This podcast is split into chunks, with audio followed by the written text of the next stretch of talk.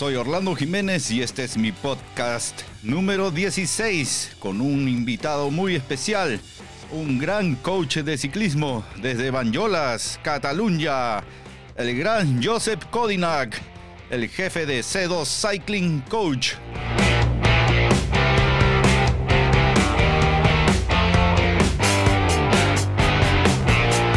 Hola Josep, ¿cómo estás?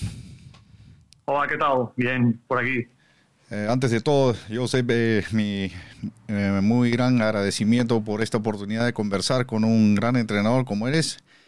Y va a ser muy interesante esta charla, pues, sobre todo lo que es los principios básicos de un entrenamiento y algo, un entrenamiento más avanzado, considerando la experiencia que tienes con atletas de mucho nivel allá por Cataluña y va a ser muy interesante, por eso estoy muy agradecido y bueno, me gustaría conversar de, una manera para a manera de introducción, de una manera general, los principios básicos de, un entrenamiento, ¿cuáles serían?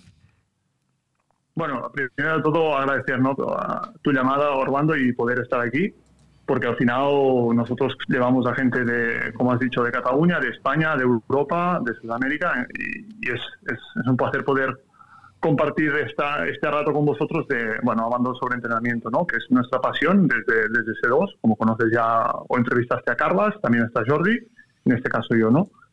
Eh, para hablar un poco del proceso de entrenamiento o de principios de entrenamiento, tenemos que entender que, el entrenamiento es un proceso sistemático de preparación para conseguir un objetivo, físico. Cada uno tiene un objetivo. Tiene que, hay gente que quiere ganar una Copa del Mundo, hay gente que quiere eh, mejorar su rendimiento a salir a Copa Grupeta y hay gente que tiene que ir a Batacama, por ejemplo, y terminar la prueba lo mejor posible. ¿no? Entonces, esto es un proceso que, que todo el mundo, en su nivel, tiene que, bueno, que respetar e intentar eh, asumir. También es verdad que este proceso hay que ser lo más realista posible. Eh, a veces nos viene gente que nos dice, yo me acuerdo hace muchos años ya, hace 6, 7 años, aparece un chaval mm, con 17 o 18 años y te dice, yo quiero llegar a la Copa del Mundo y entrar entre los 10 primeros. Bueno, aquí hay una serie de parámetros fisiológicos y entorno que, determinan un poco todo esto. ¿no? Entonces, bueno, primero hay que ser realista en tus objetivos y después podemos empezar un proceso de entrenamiento. Y dentro de ese proceso de entrenamiento se tienen que respetar una serie de principios, ¿no? que depende de, del autor o depende de, de, a nivel del profesor, o sea, la persona que, que, ha estudiado esto, hay más o menos, pero sí que es verdad que hay algunos que son, que son inamovibles, ¿vale? que primero para mí, y hay que tener en cuenta que el proceso de entrenamiento es una, es una adaptación biológica por el desequilibrio de homeostasis. O sea, homeostasis es cuando estamos sin hacer ejercicio, si estamos rebajados, o sea, estamos, nuestro cuerpo está en homeostasis, ¿vale? Que no hay ninguna alteración, pero el momento en que vamos a correr, el momento en que cogemos un virus, el momento en que nos estresamos más de la cuenta y todo esto, rompemos esta homeostasis, ¿vale? Entonces, como hay una adaptación, hay un desequilibrio de esta homeostasis, eh, que es producida por el ejercicio, tiene que haber una supercompensación, ¿vale? Sabéis el típico gráfico donde bajaba, que se, aplica una carga, baja la curva y después de unos días después de un, de, una, de un, tiempo, esta curva pasa por encima de donde estaba inicialmente, ¿no? que es una mejora de la forma física. ¿vale? Es, es, un gráfico muy típico, pero bueno. Principios de entrenamiento, como decía antes, podemos hablar de varios. ¿no? Yo creo que está, yo voy a resumir, intentaré resumir lo mejor posible los que yo creo que son más, más importantes pero, por ejemplo, hay uno que es el de reversibilidad, ¿vale? Que el proceso de entrenamiento, que el principio de entrenamiento de reversibilidad habla de, de, las, de las adaptaciones que tú creas eh, durante un proceso de entrenamiento. O sea, yo aplico unas cargas con un objetivo, mejorar el consumo máximo, mejorar tu capacidad anaeróbica, mejorar tu potencia anaeróbica, etc., etc., etc. Y estas cargas tienen un efecto residual en nuestro cuerpo y una durabilidad dentro de nuestro cuerpo. O sea, cuando yo ceso este, este tipo de carga, ¿vale? Pues tiene un efecto residual de X días en nuestro cuerpo. ¿Qué quiere decir? Que habrá esta, esto que he dicho antes, un proceso de sobrecompensación en unos, en unos puntos determinados de nuestro rendimiento que mejorarán.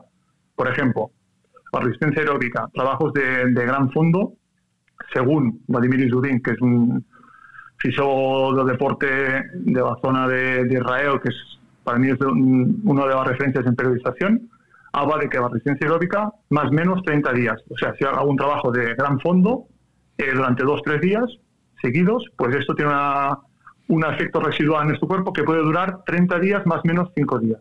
25 días en el peor de los casos, 35 días en el mejor de los casos. En cambio, potencia anaeróbica, por ejemplo, Orlando, esto dura una semana, una semana más o menos tres días. ¿Qué quiere decir? Que si yo pongo un estímulo a tres, a tres semanas de una competición de trabajo anaeróbico, y en esa competición es muy importante el trabajo anaeróbico, y después ceso ese estímulo no hago nada más durante las siguientes tres semanas, igual podemos fallar por aquí. Digo igual, Orlando, porque todo proceso de entrenamiento eh, es una ciencia que hace 70 años que se está trabajando, se está estudiando. La medicina hace millones de años que se trabaja, la nutrición hace millones de años que se trabaja. En cambio, todo el tema de procesos de entrenamiento, ciencias del entrenamiento y todo esto, pues hay poco, hay poco estudiado para ver lo que está pasando.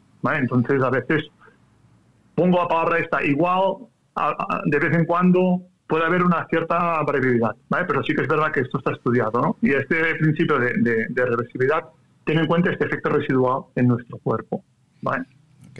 Tendrá en cuenta también todo esto de la calidad y manifestación física. O sea, si yo quiero trabajar el consumo máximo de oxígeno, con 14 días antes de una competición puede funcionar, pero igual, como tenemos que trabajar por cargas concentradas, que después hablaremos de esto, eh, igual tenemos que, en lugar de estar trabajando 14 días, igual teníamos que estar trabajando 28 días a 3 días a la semana. Esto después hablaremos. Y eso tiene un efecto residual mucho mayor que si hacemos un día a la semana durante 3 semanas. Eso sería el principio de, reversibilidad. Después está otro principio que para mí también es importante, que podría ser el de sobrecarga, que es lo que hemos dicho antes. Para conseguir una serie de adaptaciones, a nivel del deportista es crear un estímulo suficientemente fuerte para superar el umbral de esfuerzo y no llegar al, nivel máximo de tolerancia que sería entrar en fatiga. Entonces, el principio de sobrecarga es que vamos poniendo cargas durante la temporada, durante, durante toda una, una temporada, un macrociclo, ¿vale? con lo cual mm, vamos, cada vez vamos a poner más carga o diferentes cargas para intentar sobrepasar este umbral pero sin llegar a, un grado de máxima tolerancia, que es donde podemos caer en, en sobreentrenamiento, sobrecarga. Entonces, esto es un, es un principio que, hay que tener en cuenta también, o que decía antes, que hay que hacer una sobrecompensación. Nosotros sobrecargamos el cuerpo y en el momento en que nosotros decidimos, los preparadores, o, a veces de forma autorista muchos, muchos deportistas, pues una semana antes, una semana antes cesan el entrenamiento para llegar lo mejor posible al fin de semana. Igual, esta, esta sobre, sobrecompensación no es lo suficientemente potente y no hay los efectos beneficiosos porque lleva mucha sobrecarga anterior. Entonces, el principio de sobrecarga hay tener, hay que tenerlo en cuenta en cuanto a tiempo, intensidad, frecuencia y recuperación. Después también tendríamos otro principio que será el de individualización. Eh, está claro, ¿no, Orlando? O sea, tú, Orlando, no tienes las mismas zonas de, o ritmos metabólicos y fisiológicos que, yo qué sé, que, que yo, o que un deportista de Copa del Mundo o un deportista olímpico. ¿no? Entonces hay que individualizar la carga en función de las necesidades del deportista, de la competición que debe hacer el deportista. Por, por ejemplo, no entraremos cada día cinco horas y que vamos a correr una carrera de cross country. Esto es, es, es, una obviedad. Entonces hay que individualizar en, en, la intensidad, en el tipo de prueba que va a competir al deportista y sobre todo, y eso más para mí lo que destaco más en deportistas amateurs como somos como somos nosotros, de considero tú y yo, ¿eh? eh, teniendo en cuenta sus horarios, su faena, su familia. Que también aquí hay gente que hace a veces locuras para poder entrenar y a veces hay que mm, levantar un poco el pie y ir más tranquilos porque igualmente llegaremos a la competición, igual llegaremos mejor y mejor y todo de lo que nos esperábamos si entrenamos más. Después podríamos hablar de especificidad de la carga, sería otro principio de entrenamiento, especificidad y variedad de la carga. Más especificidad sería que si vamos a competir en mountain bike, pues no haremos, o las dos semanas antes no haremos todo el entreno, entreno de calidad para la bici de carretera. Es, es, de, es sentido, común, ¿no? Sí. Y, y, variedad de la carga, ¿no? O sea, si trabajamos el consumo máximo de oxígeno, podemos trabajarlo con un billar, que seguramente te suena, que son intervalos de 30 segundos a 105-110% de, de tu consumo máximo de oxígeno y 30 segundos de recuperación subiendo. O intervalos de 4, 5 minutos, 3 minutos y medio a, una, a, una, a 100% de tu consumo máximo de oxígeno. Pues entonces vamos a buscar un poco esta variedad porque nuestro cuerpo no se adapte de manera fácil al estímulo, porque al final lo que intentamos es que no haya una adaptación y que diga, esto ya estoy acostumbrado, no me, produ no me produce lo suficientemente, eh, suficiente como para crear una adaptación. Y después cuando el deportista va para atrás. entonces hay que, hay que buscar, hay que estar buscando siempre eh, variedad de la carga y, sobre todo originalidad muchas veces. Porque a veces nos, inventamos entrenos que dices, esto saldrá, no saldrá, ¿no? Pero sí. normalmente saben, pero alguna vez no saben. Pero bueno. Sí. Este, Em, hace un tiempo estuve leyendo y escuchando una información respecto al, ADN. Mencionaste al principio el, tema fisiológico y con el principio de individualización. Sabemos que cada persona es diferente. Em, vi que hay hacen unos ah, exámenes o análisis de ADN y a uno le dicen, pues, eh, tienes las condiciones o no para cierto deporte. Em, ¿Qué, tan efectivo es eso y si se puede aplicar a un deportista que quiere competir, ¿no? Porque de repente, pues yo tengo en mente, bueno, quiero ser el campeón panamericano, pero mm. Por más que entrene, pues bueno, mis condiciones fisiológicas no van a dar para más, posiblemente, ¿no? Entonces, ¿se aplica a hacerse un examen de ADN, digamos? En deportistas de alto nivel que nosotros manejamos no hemos utilizado esto, porque de momento es un test que que creo que tiene poca base científica de momento, o sea, tiene poco estudio detrás. O sea, es muy fácil, ¿no? Sacarte una muestra de saliva y meterla en un tubo y que tenga unos resultados. Y seguramente tenga unos resultados fiables, ¿vale? Pero no todo será lo que sabe ahí, porque ahí teóricamente te dice el tipo de fibra, ¿vale? El tipo de fibras que, o porcentaje de fibras que tú tienes, fibras rápidas, pero fibra lentas, ¿vale? Tipo 1, tipo 2, y dentro de las 2 hay las 2A, las 2B, ¿vale? Eh, no creo que te diga valores de consumo máximo. No es que los dos conozco, ¿eh, Orlando, pero por lo que he visto, yo creo que tiene poca fiabilidad de momento. ¿vale? Lo que yo creo que es eh, determinante en, el rendimiento para decir este tío va a llegar o esta, esta chica va a llegar a, al alto nivel es consumo máximo de oxígeno, V2 max, ubicación de los umbrales, a qué porcentaje está umbrado el BT1, ¿vale? que sería su umbral aeróbico y su BT2, en relación a este consumo máximo de oxígeno. ¿vale? Si puedes tener el tipo de fibra, porcentajes de fibras, por ejemplo, para determinar si este chaval es un buen sprinter o tiene, puede tener buena llegada, pues mejor, ¿vale? Pero sí que esto es la, forma, o GOA estándar, que es, GOA estándar es como decimos, la mejor, la medida más fiable y la que está más estudiada y la que mejor te da la medida, ¿no? Y el GOA estándar de una de sacar tu tipo de fibras es una biopsia, ¿vale? una biopsia muscular y esto vale mucho dinero y hace muy poca. Y en España, por ejemplo, hay muy poca gente que lo hace, ¿no? Y dime, y eh, para el, deportista, pues, eh, digamos, amateur, como yo o como muchos que nos escuchan, ¿vale la pena hacerse ese examen de la biopsia de las fibras musculares? No, no, no, porque esto va a costar mucho dinero y, ya te digo, en España hay tres o cuatro personas que lo hacen bien. Te lo digo, son científicos de deporte que que lo utilizan por investigación, ¿vale? Entonces, es mejor tener una prueba de esfuerzo con tu bicicleta, muchas veces con rodillo incrementado, con calorimetría indirecta, que es el analizador de gases, que te da un valor de consumo máximo, te da toda la ubicación de, todo, de todos tus umbrales, ¿vale? Más test de campo, porque también es determinante seguramente tu vatio activo en función de tu modalidad deportiva. A mí, por ejemplo, un corredor de cross country o una chica de cross country que me haga 20 minutos a 6,5 vatios activo, pues perfecto, enhorabuena. Pero dime en qué momento de carrera hay 20 minutos puesta arriba en una prueba de cross country. Sí, un poco complicado, ¿no? Y bueno, mantener entonces, eh, ese power to weight es un poco, un poco fuerte. Claro, claro. entonces para mí determinante en un corredor de cross country va desde los, 3 segundos, desde los 30 segundos hasta los 4 o 5 minutos, su relación peso-potencia. Si aquí tenemos unos valores altos, seguramente su rendimiento será bueno. Y también hay otra cosa, que es la fiabilidad de la medida, porque ya sabes tú que hay diferentes potenciómetros. Eh, algunos miden exageradamente alto y algunos miden exageradamente bajo. Entonces aquí también hay que ir un poco con cuidado, ¿no? Pero tengo el power meter puedes determinar un poco, ya, estoy mejorando, no estoy mejorando, Eh, he subido mi power en peso potencia en un minuto, vamos bien, tengo mejor, mejor salida de curva en una prueba de cross country, tengo más power, tengo más chispa. Eh, me falta ahora subidas más constantes de tres minutos de carga, pues igual tenemos que enfocar trabajo de consumo máximo, etc. ¿no? Pero Power Meter te puede dar ya una, orientación de cómo estás tú. Además, una prueba de gases, una nariz. Y también hay otra parte genética que eso es heredado por y creo que, tiene parte de culpa que es la analítica, la, metodología, la hematología de, del deportista, ¿no?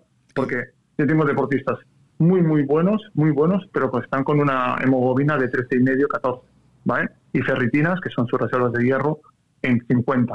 En cambio, tengo deportistas que son muy, muy buenos, que están en analíticas de 16,5, ¿vale? Hematocrito a 49, 50, ¿vale? Y ferritinas, que son reservas de, hierro, como te he dicho antes, a 150. Entonces, este ni suplementar ni nada, va todo año va fino. Entonces, esto, ¿por qué lo tiene él? Lo tiene y este no. No es porque viva, porque aquí no vivimos a, a, 2.000 metros, ¿vale? como algunos sitios de, de, aquí con vosotros, sino que aquí estamos, todos estamos a la misma altura, más o menos 500, 700, 800, 900 metros. Esto no, no influye en la analítica. En cambio, es su parte genética heredada de sus padres, ¿vale? Que determina un poco también su, su, su, analítica y también a la vez su rendimiento, porque el consumo máximo de oxígeno va muy relacionado con su hematología, su hemoglobina, su concentración de glóbulos rojos en sangre por mayor transporte de oxígeno, por tanto, cuando mayor transporte de oxígeno haya, seguramente más alto es este consumo máximo de oxígeno. Pero bueno, mm, tampoco vamos ahora a entrar aquí en fisiología. Y, dime, em, el Power to Wave, o sea, el vatios por kilo para, por ejemplo, un deportista de cross country que quiere hacer eh, maratón, una carrera, digamos, por etapas o una sola etapa de 80 kilómetros, eh, se quiere preparar para esta competencia. Un, referente de power to weight, eh, digamos, ¿cuál sería algo aceptable? ¿Sobre 3.5? ¿Sobre 4?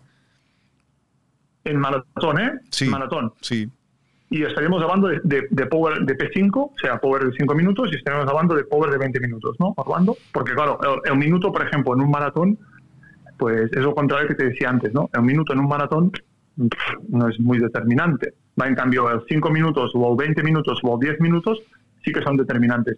Un corredor de, maratón que puede estar delante, o sea, en campeonatos de, si vamos a ver, arriba de todo, ¿eh? Campeonatos de un mundo, eh, europeos, Estaremos hablando de power a 20 minutos de 6 vatios o 6 y pico vatio activo, ¿vale? En 20, ¿vale? Ah, en 5 estaremos hablando en 7, 7 y pico, ¿vale? Pero si hablamos de un deportista amateur, un máster que quiere estar más o menos delante de máster 30, máster 40, ¿vale? Estaremos hablando que si tiene un power en 20 minutos de 5 vatios activo, perfecto, en 20 minutos, y si está en 6, 6,4, 6,5 en 5 minutos, más que perfecto. Pero estamos hablando, ya digo, de un Máster 30, deportistas muy, que nosotros tenemos y que, estamos acostumbrados a manejar estos números, ¿no? Después están los otros, que es lo que he dicho, los fenómenos, que, estos hay pocos, ¿vale? Pero que son valores ya muy altos. Yo sé, y el tema de supercompensación, eh, supongo que hay un tiempo determinado para supercompensar dependiendo de la carga que has puesto en, el entrenamiento días antes, ¿no? Porque supongo que un, entrenamiento muy fuerte demanda más tiempo de recuperación y lograr una mejor supercompensación. Mm. O sea, tienes, tienes, que tener en cuenta que tiene un efecto, primero todo el efecto residual que hay en el cuerpo. Entonces, si tú sabes que eso tiene efecto residual de más o menos una semana, pues puedes meter un trabajo concreto al principio de semana y das toda la semana de rodaje, masaje, descansar más para sobrecompensar. Pero es lo que dices tú, cuanta más carga hemos metido, más abajo hemos metido deportista, o sea, más fatigado hemos, ¿vale? Y más tiempo va a tardar en volver a subir y sobrecompensar. ¿vale? Entonces, esto sí que se tiene que calcular y, y esto sí que se tiene que tener muy bien tomada la medida para cada deportista. Porque no es lo mismo robando, ¿vale? Como he dicho antes, que, que yo qué sé, que Carvas, que a ver si me escucha, o, o Jofra o otros deportistas. ¿va? Entonces, eh, aquí también influye la genética, influye, muchos factores, pero sí que es verdad que si metes un mes de bastante volumen de entrenamiento junto con intensidad, o sea, dos semanas de volumen más dos semanas de intensidad, para llegar bien a la, quinta o sexta semana, pues igual la quinta semana no te va suficientemente bien la, la competencia, pero sí que la sexta semana estás totalmente recuperado y es la carrera importante, es la que tenemos que rendir al máximo. Y esto sí que estoy acostumbrado en, ajustarlo. A veces se falla, sí, pero ¿por qué se puede fallar con un deportista?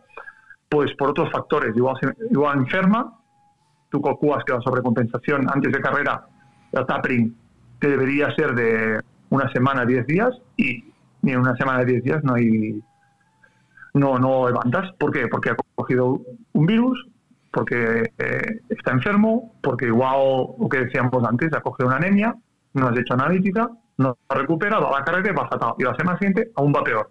Entonces, aquí hay un, cuando tú calculas que tiene que ir bien y no va, es cuando tienes que hacer bueno, exámenes y valorar lo, lo que está pasando.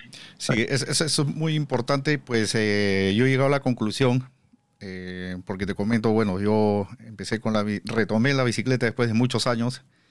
Empecé una primera competencia, eh, me compré un libro online de entrenamiento, me, hice mi, me, diseñé mi propio plan de entrenamiento hasta que llegué a un tope y decidí, bueno, necesito contar con el servicio profesional de un entrenador. Entonces yo creo que esa, esa, es la gran diferencia, ¿no? O sea, hay muchas personas que se entrenan solos, y no llevan un control o una medición de su desempeño, ¿no? Entonces, esa es, ese es parte fundamental, contar con el, con el apoyo profesional de un entrenador, ¿no? Así como ustedes, Cedo Cycling Coach, donde hacen una analítica, llevan la estadística, digamos, con el WK05, con el Training Peaks. Entonces, ya es... Entonces, ahí ya uno ya se puede, eh, bueno, el entrenador ya programa, digamos, estos, estos periodos, ¿no? La supercompensación, el incremento de las cargas, es muy diferente, ¿no? Y hablando de eso, o sea, ah, yo creo también que todo entrenamiento tiene que tener, un, o sea, un plan, ¿no? Lo que es los periodos, la periodización. ¿Qué nos puedes comentar sobre la periodización en el entrenamiento? También, lo que hemos dicho antes, ¿eh? Orlando, eh, y lo que dices tú del tema de entrenamiento de un profesional es más la, visión objetiva y racional desde fuera, porque muchas veces estás dentro de un proceso de entrenamiento que tú mismo te has construido, como dices, y, vas, no, no tengo que entrenar, tengo que entrenar, tengo que entrenar, tengo no, no. A veces necesitas a alguien que te diga, hey, mañana descansa. O sea, tío, descansa sí o sí porque es que no llegas. Entonces, sea con WKO, sea con Training Peak, sea con lo que sea, eh, todo esto pero al final es un punto de vista racional para estructurar bien el entrenamiento porque el deportista llega lo mejor posible. Después habrá criterios diferentes entre entrenadores, porque hay, eso está muy claro. Pero bueno, que, como mínimo hay un punto de vista racional y estratégico para mejorar tu rendimiento. Modelos de periodización y, avanzando que me preguntas, aquí también, ¿no? Estamos hablando de que en los años 60 del siglo pasado se empezó se empezó a, bueno, a, estudiar, a, ver qué pasaba si aplicaba esta carga y no aplicaba esta, si utilizaba esto durante un año, qué pasaba. Entonces, uno de los pioneros y el primero que, que, que, seguramente suena más a la gente es, es Medvedev. ¿vale?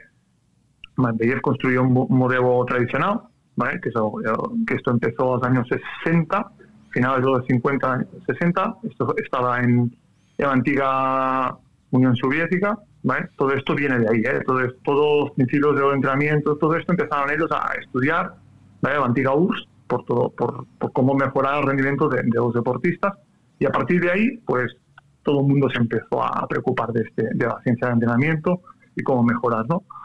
El modelo tradicional es una forma de distribuir las cargas de forma compleja y simultánea. Yo te preparo, o sea, yo digo, tienes que llegar a, en enero a una competencia, ¿vale? y tenemos cuatro meses. Y ahí durante esos cuatro meses vamos a ir trabajando de forma simultánea diferentes hitos fisiológicos, componentes del entrenamiento. ¿vale? Quiero trabajar el consumo máximo de oxígeno, pero tampoco quiero olvidar tu FTP ¿vale? y tampoco quiero olvidar tu trabajo de fuerza. ¿vale? Durante la semana, pues trabajas de forma simultánea y compleja esos tres componentes del entrenamiento. Consumo máximo martes, jueves trabajamos tu FTP con trabajos más largos, ¿vale? más extensivos, y durante la semana metemos el, miércoles y el viernes trabajo de fuerza en gimnasio y si hay tiempo domingo metemos algo trabajo de torque también de fuerza para, para mejorar, ¿no? Eso sería un trabajo, una, una periodización tradicional. ¿Qué problema tiene la periodización tradicional? Que eh, es, se basa mucho en el volumen. O sea, hay una, gran parte, una gran base durante 13 a 14 semanas de, volumen, más 5 o 6 específicas para llegar a la competición, y después hay 2 o 3 semanas de tapering, como todos, como todos los modelos de periodización, para competir. ¿Esto qué quiere decir? Que hay periodos muy largos, muy monótonos de entrenamiento, ¿vale? que es volumen de entrenamiento, que, que, que, a veces psicológicamente desgasta bastante al deportista. ¿vale?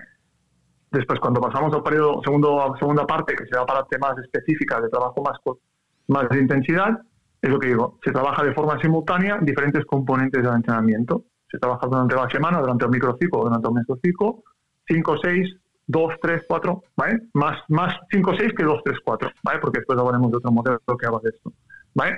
Y, y ya digo, ¿esto mejora mucho a la gente? Sí. Si no has entrenado nunca de forma estructurada, mejoras bastante. ¿vale? O sea, mejora porque al final cuando metes volumen a un deportista, sea deportista de resistencia, mejorará. Por, por, las bases de la resistencia aeróbica va, a mejorar su, su umbral aeróbico, va a mejorar su máximo adaptado en estado estable, su BT2, etc, etc, etc. ¿vale? Pero esto no te servirá ¿vale? en deportistas que ya están muy entrenados, ¿vale? Porque si mezclas mucho esos componentes, eh, la carga, lo que decíamos antes, la, carga que metes en entrenamiento no produce suficiente sobrecarga ¿vale? para que mejoren concretamente, en concreto en algunos puntos de, su rendimiento y se queden estancados. ¿vale? Entonces aquí aparece aparece otro modelo que es el modelo de bloques, que es el ATR, ¿vale? que tiene dos grandes tendencias, que es Berg-Horansky, que es también de la antigua, bueno, de antigua Unión Soviética, o Vladimir Zurin, que se llamaba antes, de, que, este tiene, bueno, yo he leído bastante sus libros y sus artículos y la verdad es que, bueno, que, me gusta. Y Vladimir Zurin habla de bloques, ¿vale? Bloques de entrenamiento que es totalmente distinto a lo anterior. Si lo anterior era de forma simultánea, trabajamos diferentes componentes de entrenamiento, aquí no. Aquí se trabaja de forma concentrada y secuencial. ¿Qué quiero decir con esto? Que durante tres semanas vamos a trabajar el consumo máximo de oxígeno y algo de fuerza, pero nada más. Y hacemos tres días a la semana. De esa semana, consumo máximo de oxígeno.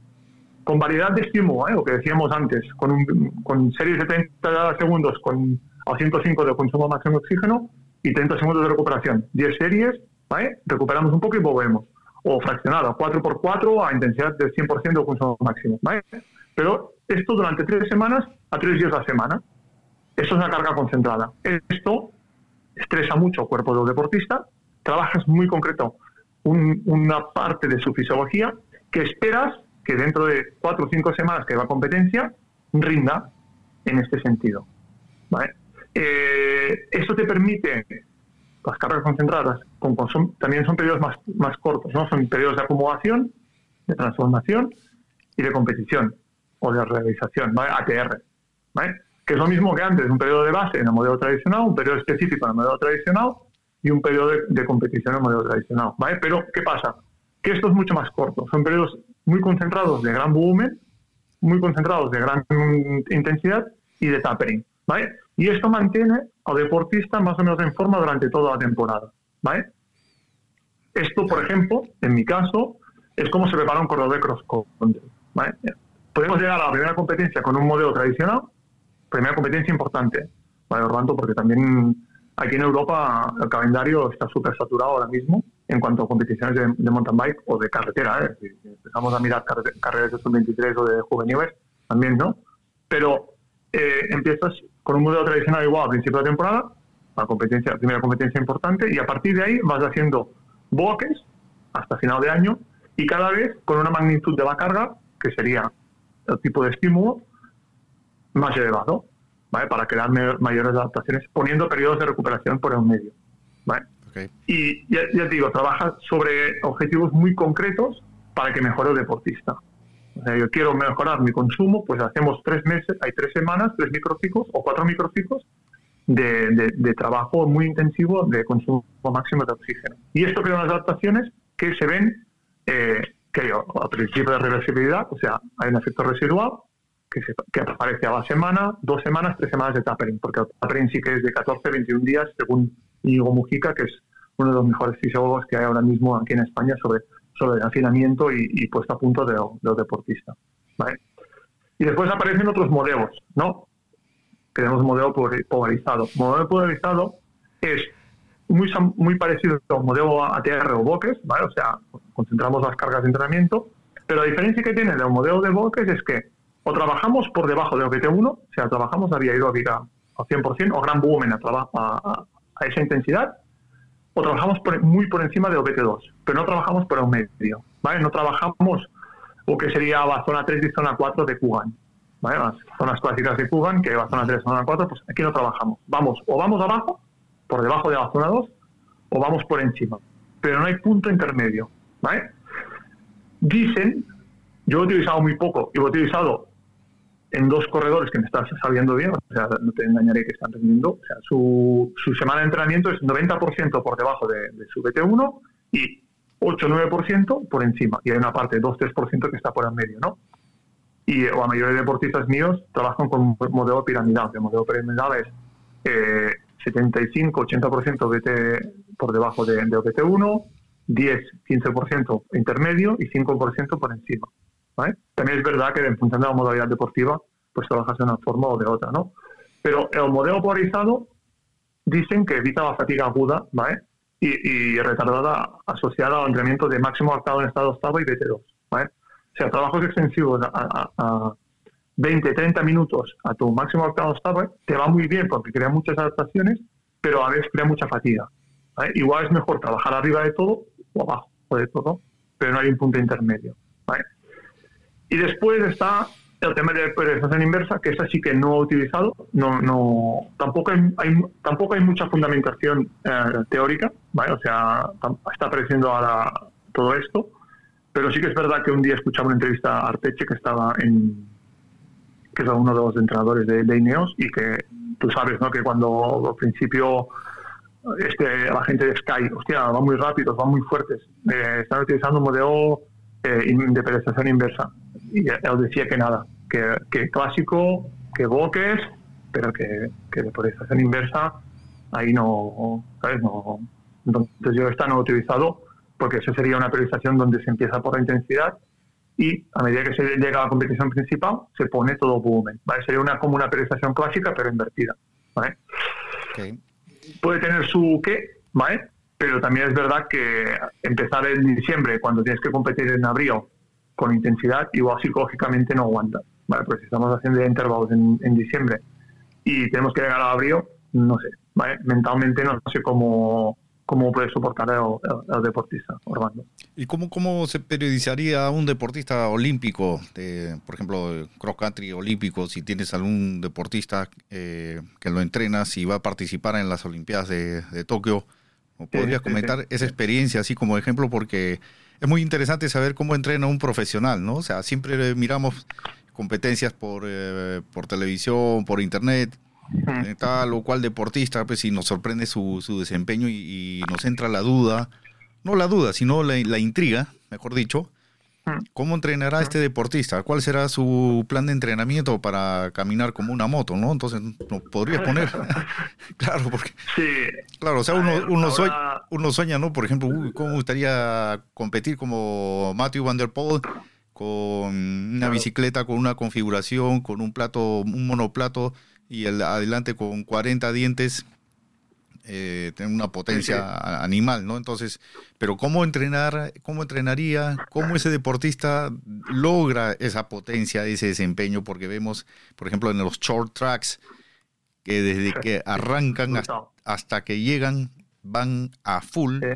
Y bueno, es el cross country olímpico igual, ¿no? Entonces, ¿cómo, cómo es el, digamos, a grandes rasgos, el, el plan de entrenamiento de un deportista olímpico? Mira, en el caso mío, en el caso de Jofra que va a competir con, con España en, en, Tokio, dentro de nada, dentro de dos semanas, que ya estamos en la fase final. Eh, siempre hemos respetado que hay una, una, parte de la temporada donde él tiene que, que, que divertirse o, o, jugar, ¿no? Que digo yo, que es con el tema ciclocross, ¿vale? Entonces, nosotros lo que hacemos es, llegamos a la primera competición principal, o sea, ciclocross lo tenemos como sí que es verdad que sí que cuando va a una Copa del Mundo intentamos afinar, ¿vale? Pero hay, hay, años que no ha hecho nada de Copa del Mundo, hace carreras nacionales, ¿vale? y tampoco no, no, no hacemos grandes cambios en la periodización, pero sí que es verdad que hacemos, cogemos el calendario de cross country y decimos, mira, primera Copa del Mundo en mayo, ¿vale? O sea, llegamos en mayo. De aquí a allá, periodización clásica, muchas veces, ¿vale? O sea, llegamos, arrancamos eh, octubre, metimos volumen, con avisa ciclocross, con, con alguna competencia de ciclocross, o sea, fin de semana no puedes meter mucho volumen porque está compitiendo en ciclocross, pero sí que entre semanas está, está en esto. Y cuando llega a una competición, o sea, cuando llega una competición de ciclocross importante, puede ser un mundial o esto, sí que es verdad que esos 3, 4 microciclos intentas ajustar con carga concentrada, haces dentro de la precisión clásica, haces un pequeño micro, un, un pequeño mesociclo de una carga muy concreta para que llegue bien a un mundial de, de CX, porque al final está en un, está en un mundial, está muy bien, pero sí que es verdad que sigues tu periodización clásica enfocada a eh, la primera Copa del Mundo. Por ejemplo, llegamos a carreras como Bañolas, las primeras Open de España, que se hacen en marzo, haciendo volumen.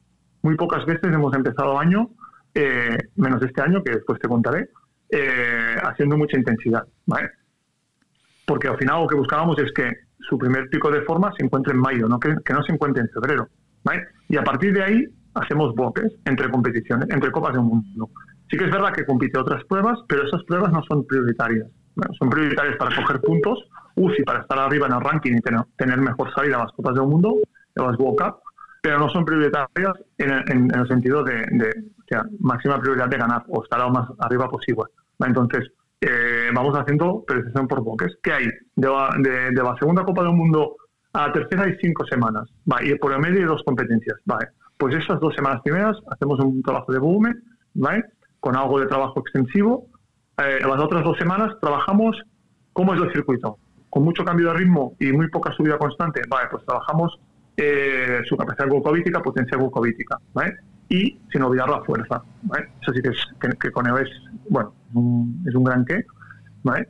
¿Qué ha pasado este año? Pues que este año hay unas Olimpiadas y había una plaza a jugarse entre los deportistas españoles que se jugó en las dos primeras World Cup. ¿vale? Teóricamente es un corredor que tiene que ser sub-23, ¿vale? por categoría sub-23, ¿vale?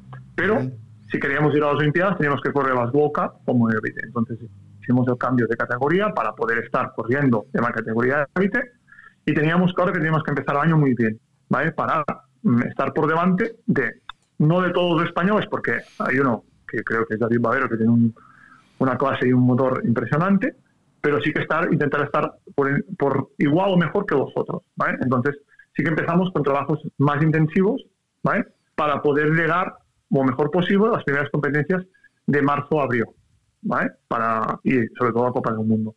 Pero sí que es verdad que, que mm, lo que queríamos es que estuviera bien durante casi, casi todo el año. Y entonces hemos ido por bloques. Es el primer año que estamos haciendo todo por bloques. ¿vale? O sea, pasó Empezó en diciembre haciendo micro bloques, porque también quiso hacer algo de muy poca cosa, pero quiso hacer algo de ciclocross, ¿vale?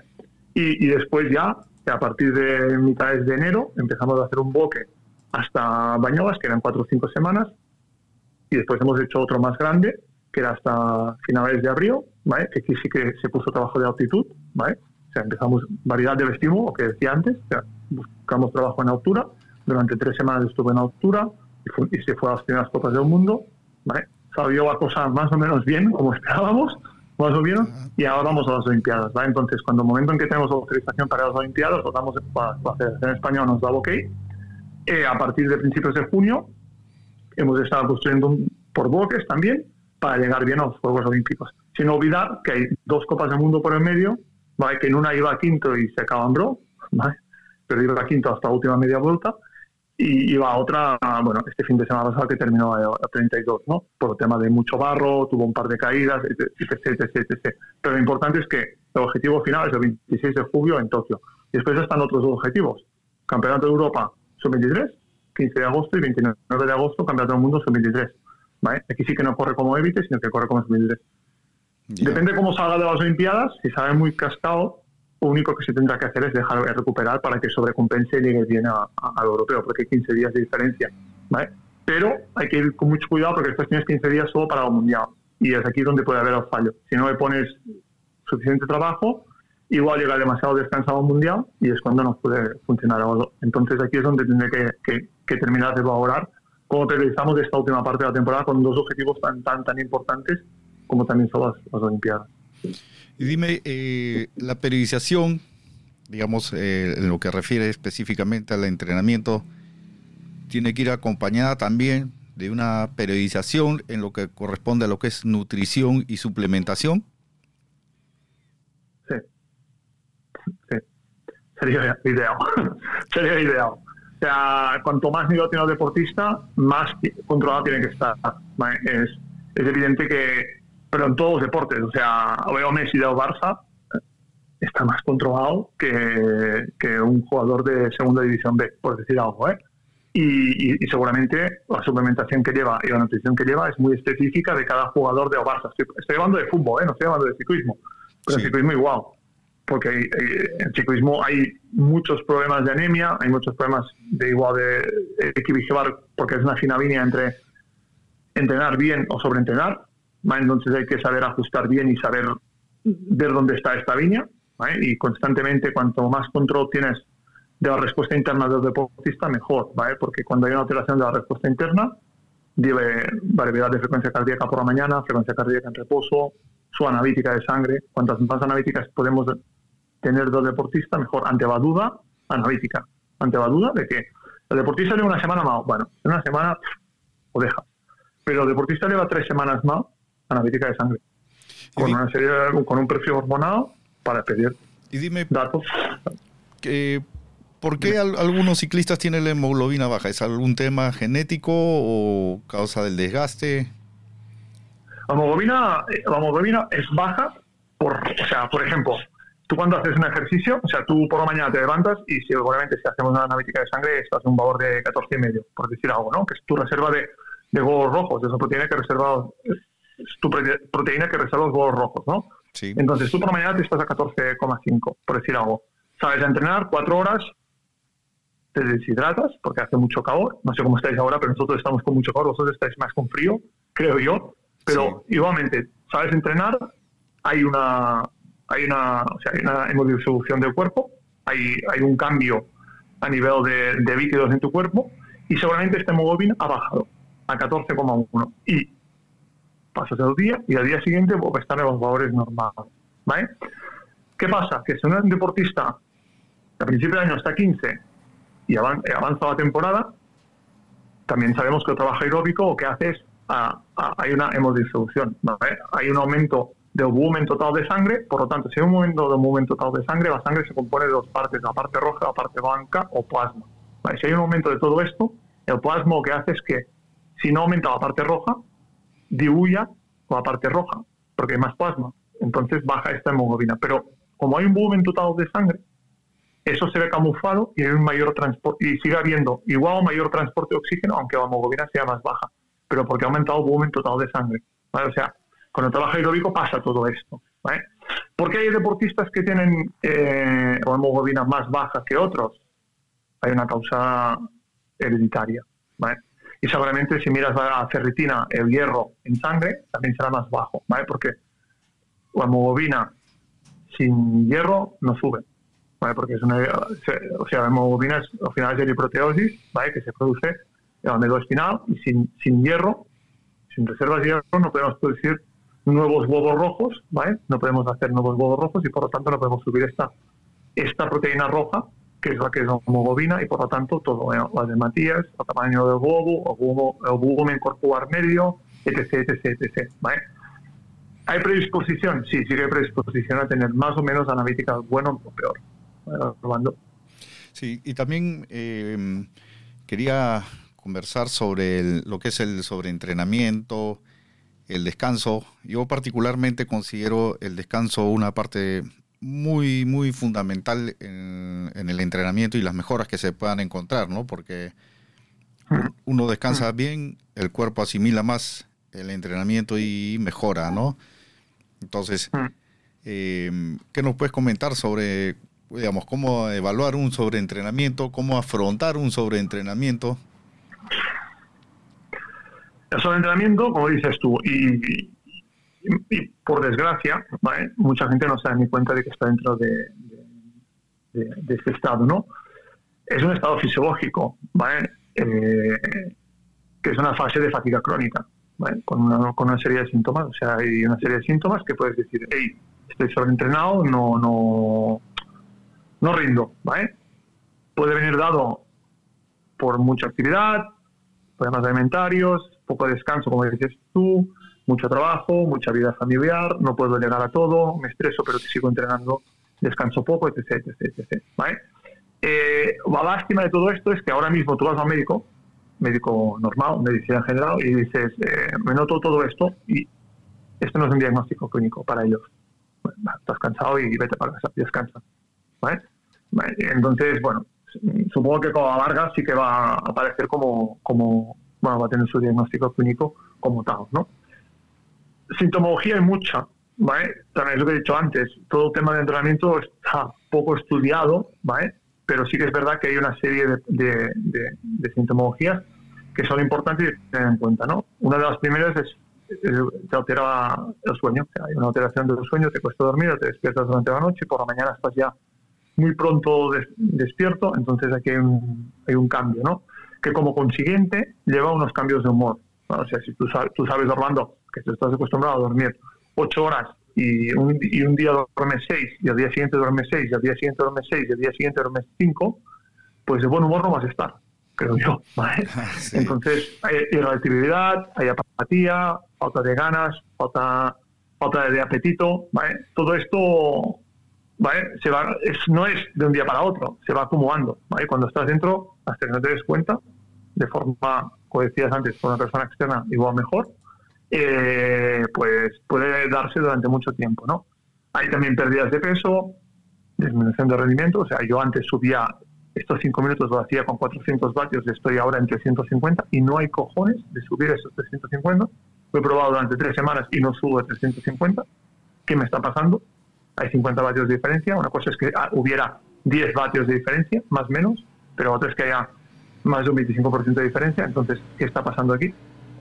Falta de concentración, de atención, apatía, o sea, pocas ganas de todo. Ya no sea solo entrenar, sino que me noto muy decaído, ¿sabes?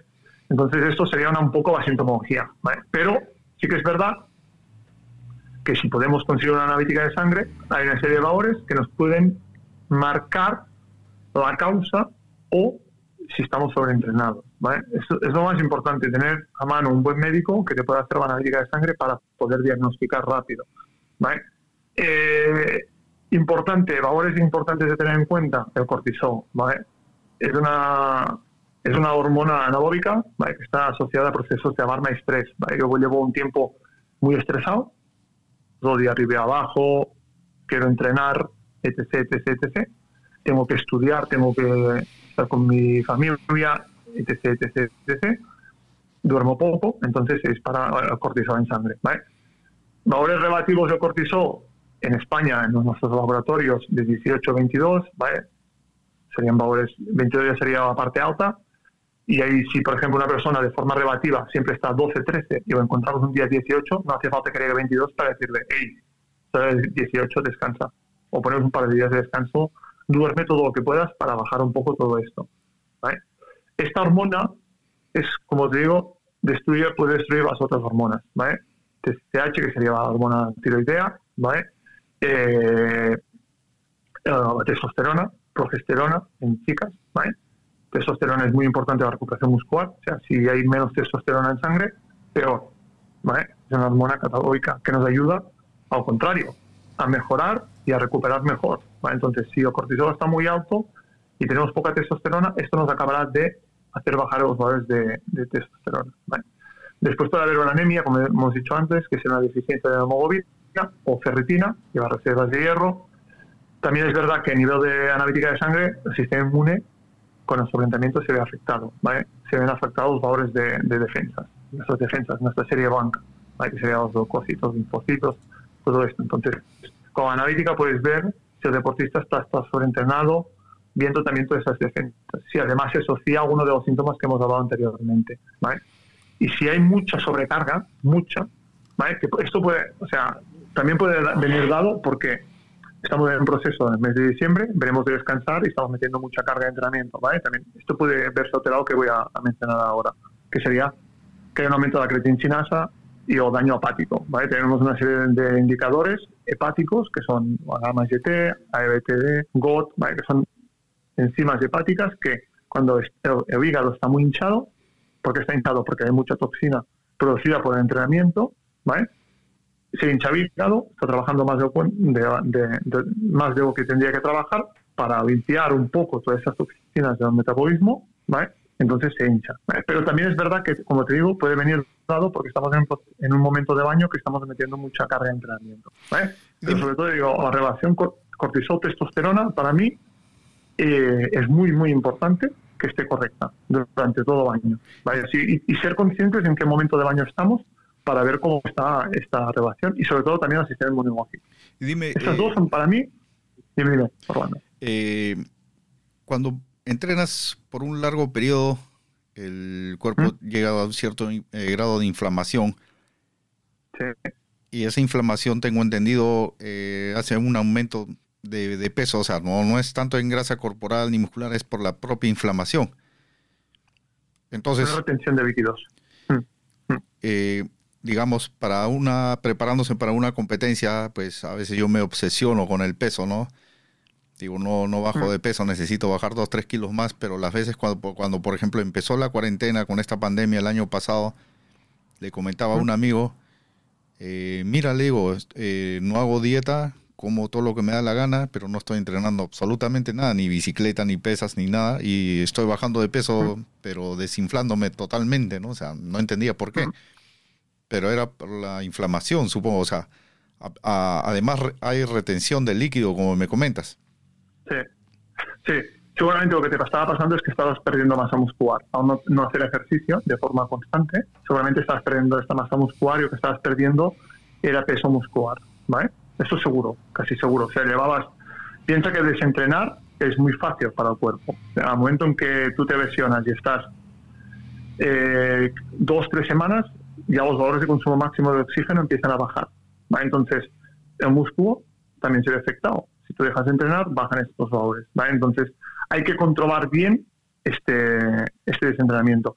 Sí que es verdad que cuando estás entrenando mucho para un objetivo muy concreto, eh, depende también, también la edad del deportista influye, ¿eh? cuando y no te lo tomes ¿eh? pero, pero sí que es verdad que con el, con el tiempo, el metabolismo de, la, de la persona, del ser humano, se, se vuelve más lento, ¿vale? Y teóricamente cada 10 años eh, necesitamos entre un 2 y un 4% menos ¿vale? de energía basal, o sea, de calorías basales para poder subsistir.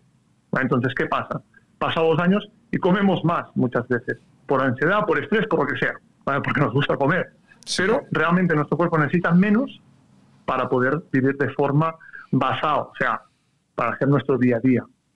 Entonces, aquí es donde está seguramente la clave de esto, de que seguimos comiendo igual que como comíamos y a la vez, eh, mm, como no necesitamos menos, pero estamos dando más, pues pasa seguramente esto que dices tú, que no te baja peso.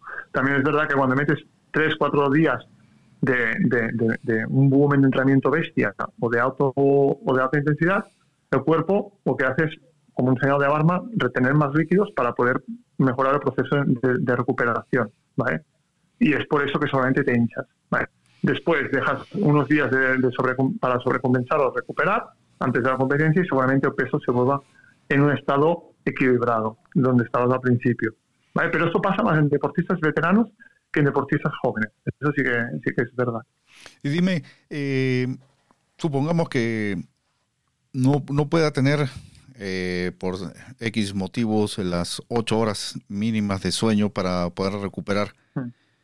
puedo compensar esa falta de sueño, digamos, ya dormí siete horas, pero puedo hacer una siesta de media hora, una hora. Sí. Al final, evidencia que... al final lo que interesa es el total de lo que duermes, incluido las horas nocturnas y la siesta. Sí, sí que es verdad, pero que, que dormir ocho horas por ejemplo, y sin siesta, será mejor que dormir seis horas y media y siesta, ¿vale? Porque sabes que hay diferentes fases del sueño, entonces esas fases del sueño, eh, cuanto más fase, cuanto más tiempo pasamos en fase REM, por ejemplo, más calidad reparadora tenemos para nuestro cerebro y para nuestro cuerpo. Entonces, cuanto más rato dormimos, más, más rato estamos dentro de, de, esta, de esta fase. ¿no? Pero sí que es verdad que se han descrito eh, gente que, por ejemplo, no ha dormido nada, se han hecho estudios, ¿eh? no dormir nada, ¿vale? dormir cuatro horas, o gente que ha dormido cuatro horas, y, y ver el rendimiento aeróbico, ¿no? en una prueba aeróbica. O sea, yo qué sé, 180 eh, kilómetros. Pues la diferencia no es tanta. Entre el que ha dormido cuatro horas el que ha dormido eh, ocho horas y el que no ha dormido nada. O sea, el que ha dormido ocho horas es el que marca la, referencia, evidentemente, pero el que ha dormido cuatro horas pierde entre un 4 y un 5%. Y el deportista que no ha dormido nada pierde entre un 4 y un 6%. ¿vale? Pero eso es para el la competencia, Orlando. ¿vale? Pero antes de llegar a la competencia, sí que es verdad que, que el tema de, de la siesta ¿vale? es beneficioso para, para poder llegar lo mejor posible o recuperar bien. Sí que es verdad que sí, hay gente que se hace siestas de, de hora y media, pero muchos estudios hablan de que con siestas de 20, 30 minutos son suficientes para ayudar a recuperar al, deportista lo mejor posible. Y dime, los masajes... se podía recuperar lo que dices Dime, dime, Los masajes, eh, ¿cada cuánto tiempo se tendrían que hacer? Eh, ¿Después de cada entrenamiento o...? Mm, claro, eh, deportistas profesionales mínimo una vez a la semana, ellos, ¿vale? Pero sí que es verdad que, bueno, que, primero de todo hay controversia en todo esto, porque hay gente que dice que, que, no sirven de nada. Nosotros creemos que sí que sirve, ¿vale? Porque al menos aumenta el flujo sanguíneo de la zona y por lo tanto hay una irrigación mayor de la zona donde está el daño, o sea, donde está sobre, sobre carga muscular, o sea, la fatiga periférica. Entonces, hay un aumento del flujo sanguíneo, ayuda a eliminar más rápido esas toxinas que están ahí, que molestan, o sea, me duelen las piernas, pues si me hago un masaje, hay un aumento del flujo, ¿vale? reduce la tensión muscular, ¿vale? Eh, mm, produce una sensación de bienestar, etc, etc, etc. Rebaja un músculo, ¿vale? al final te rebaja, te deja rebajado. ¿vale? El masaje en deportistas como nosotros, que yo también me considero amateur, como, como, como la mayoría de deportistas que entrenamos, pues una vez al mes, una, dos veces al mes máximo, creo que es suficiente. ¿vale? Pero también es verdad que es un poco un margen de, de tolerancia de cada deportista, porque tengo deportistas sub-23 que van una vez al mes y que no que todo otro es flexibilidad en casa, un poco de fan rover, que bueno, que ¿vale? Y también sobre todo temas de agua fría, inmersión en agua fría de, del tren inferior durante 10-15 minutos, que en ellos les da una sensación de bienestar ¿vale? y que les da sensación de que bueno que recuperan, ¿vale? Ya digo, esos van una vez al mes. Y hay gente, deportistas también sub-23, misma categoría, mismo tipo de carreras, todo, que van cada dos semanas o cada casi casi cada semana. ¿vale? Es depende, porque hay gente que sienta muy mal masaje, o sea, que, que, está demasiado rebajado y que necesita tres días para recuperar, también depende un poco del fisioterapeuta, ¿no? que te da un masaje, pero es buscar un es buscar el punto intermedio en que, que tú te va bien y lo que tendrías que hacer, ¿vale? porque es verdad que no, el tiempo no da para más. O sea, en esta vida una cosa que se termina rápido es el tiempo. Entonces, si no tenemos más tiempo, pues igual hacer una vez al mes, pero mm, después hacer otras estrategias, ¿no? Inmersión en agua fría, flexibilidad, eh, fan rover también, eh, bueno, yo tampoco comparto, pero hay gente que, le gusta y funciona. Entonces, presoterapia, tampoco tampoco he oído suficiente como para conocerlo, pero, sí que es verdad que hay gente que, que funciona las, típicas botas de esas que, ya sabes que se puede poner las piernas. ¿Me entiendes? Sí. Y Joseph, eh, para como tema final, para terminar esta interesante conversación, eh.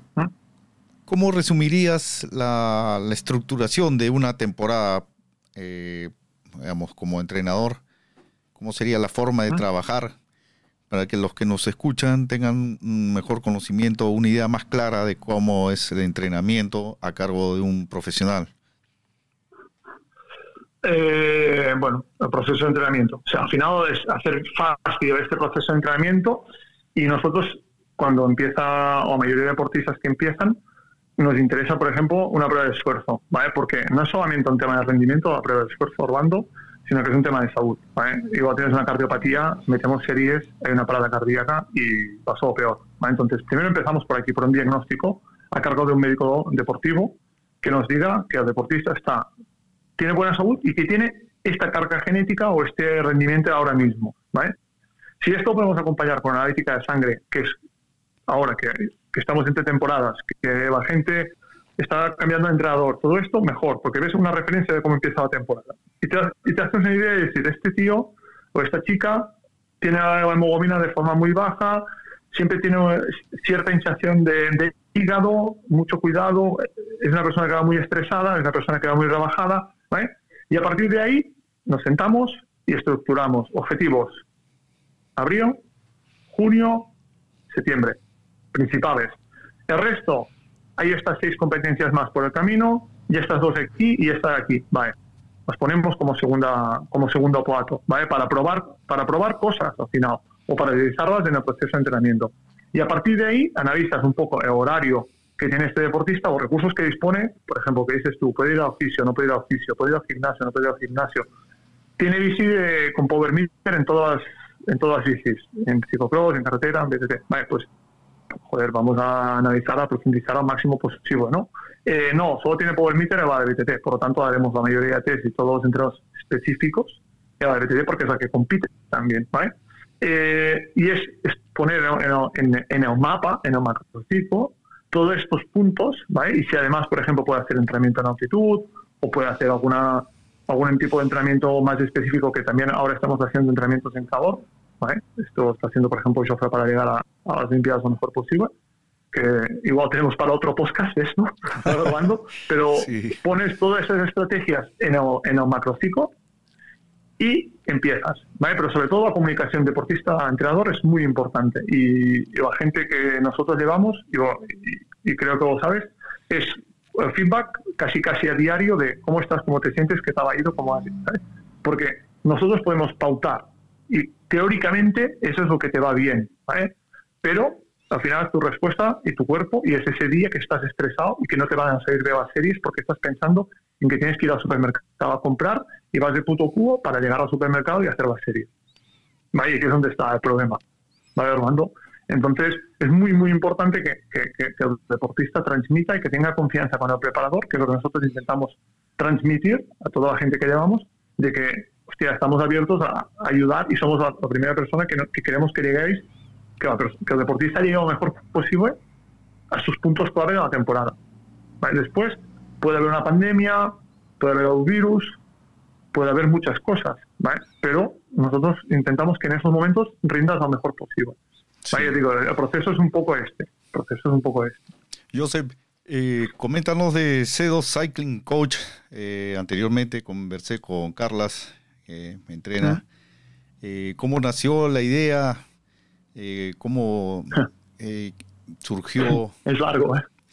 Cuéntanos para... Mira, yo, sí, mira, yo Orlando, ahora tengo 36 años y yo estaba, con 23 o 24 años estaba de profesor de educación física en un colegio.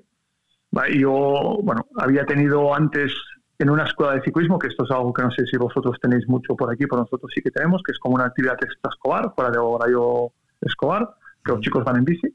Pues yo tuve una serie de deportistas, ¿vale? que conocí ahí, pero en categorías inferiores a cadete. ¿eh? Nosotros, nosotros no llevamos nadie que no sea cadete o superior, o sea, 15 años para arriba. Sea, todo que por debajo creemos que, deben disfrutar y que ha llegado el momento de estructurar las temporadas a partir de cadete, ¿no? Pues en ese momento tuve una serie de deportistas que, bueno, que tenían buena genética, buen rendimiento. Esos deportistas, cuando yo estaba trabajando, me pidieron si los podía asesorar, les empecé a asesorar y, montamos una antigua empresa con, un socio mío, que aún sigue funcionando esta empresa, ¿vale? pero bueno, empezamos a crecer, también empezamos a montar escuelas de ciclismo, campus y todo esto. Pero realmente eh, mi pasión era el entrenamiento, ¿vale? Entonces yo creé ese dos Cycling Coach en 2000, finales de 2017, ¿vale? Que era algo única y orientado al entrenamiento de ciclismo, ¿vale? Aquí poco más que entrenamientos de ciclistas en cualquiera de las modalidades, en cualquiera de las disciplinas, ¿vale? Y a partir de 15 años, ¿vale? Entonces yo empecé solo, han pasado dos años, hemos creado una estructura que está a cargo de Jordi, ¿vale? Hemos creado vínculos con médicos deportivos de aquí de, Cataluña, España. Hemos creado vínculos con biomecánicos, nutricionistas, psicólogos deportivos, etc, etc, etc que tenemos todo un grupo de, mucha confianza, por lo cual cualquier deportista nuestro que tiene algún problema a nivel nutricional, pues lo derivamos a Marta, para decirte algo. O si tenemos temas de pruebas de esfuerzo, o mandamos a Joan, a Dani o a, Jordi, pero siempre con colaboraciones interprofesionales, ¿vale? que esto es lo que nos hace más, más fuertes y que con una comunicación muy alta entre nosotros. ¿no? Después, los deportistas que han ido viniendo, pues bueno, mmm, ya, ya lo sabes. Al final yo hace ocho años que lo preparo, hemos llegado a las Olimpiadas, hemos sido campeones de Europa Junior, hemos subido a las Copas del Mundo, podios de la Copa del Mundo Sub-23, hemos subido a la tercera posición final de la general 2019 en Sub-23. Vale, veremos qué pasa este año en Europeo y Mundial, veremos qué pasa en las Olimpiadas. Tengo algunos otros que están a punto de dar un salto al profesionalismo de más de máximo alto nivel, ¿vale? o sea, no es con ti, sino que estamos hablando de World, de, de World Tour, ¿vale? Pero bueno, tampoco voy a decir el nombre ahora, Orlando, porque aún, aún no ha salido nada, pero sí que es verdad que tenemos a, uno, a un par de ciclistas que están a punto de dar ese salto y bueno, y seguir trabajando porque todo el mundo tenga cabida en, nosotros, ¿vale? No, no es porque haya deportistas de muy alto nivel, sino que puede haber gente de todos los niveles que creo que podemos dar, siempre hemos intentado dar cabida a, esta, a esta gente y con mucho gusto. Ok, Joseph, estoy muy agradecido por, por tu tiempo, pues es un tema muy apasionante esto de, del ciclismo, el entrenamiento, podría seguir conversando horas y horas, no quiero abusar de tu tiempo. Eh, más adelante sí te comprometo a, a, tratar de repente un tema puntual específico sobre el entrenamiento. Te felicito por tu labor, estoy agradecido también. Y en, la, en, la, en la, descripción del podcast eh, voy a indicar la, la, dirección de tu webpage para que se puedan contactar a los teléfonos de Cedo Cycling Coach. Si alguno de los ciclistas que nos escuchan está interesado en mejorar su rendimiento, entrenar ya a otro nivel, se puedan contactar contigo, ¿no? Entonces, perfecto. No, muchas gracias a ti, Orlando, y espero que, que podamos hacer algún otro podcast. Ya sabes que aquí hay, hay, para ratos si quieres, ya has visto. Sí. Y porque el tiempo no da para más, pero ya te digo que cuando, cuando tú quieras o... Hay, hay, hay, muchos temas importantes, ¿no? Como es eh, la potencia, potenciómetros, eh, el mismo rendimiento, la bicicleta, es, infinidad, es muy, muy, apasionante. A mí me apasiona mucho el tema de bicicleta, hago mecánica de bicicletas y todo, ¿no? Es muy apasionante. Sí, sí, sí. ok, Josep, nuevamente mi agradecimiento y bueno, seguimos adelante con los entrenamientos y con la ciencia del deporte. Vamos a seguir estudiando. Ok, Josep, muchísimas gracias. Hasta luego, Armando. Gracias a ti. Gracias. Hasta luego. chao. Suerte. Adiós. Adiós. Gracias, chao.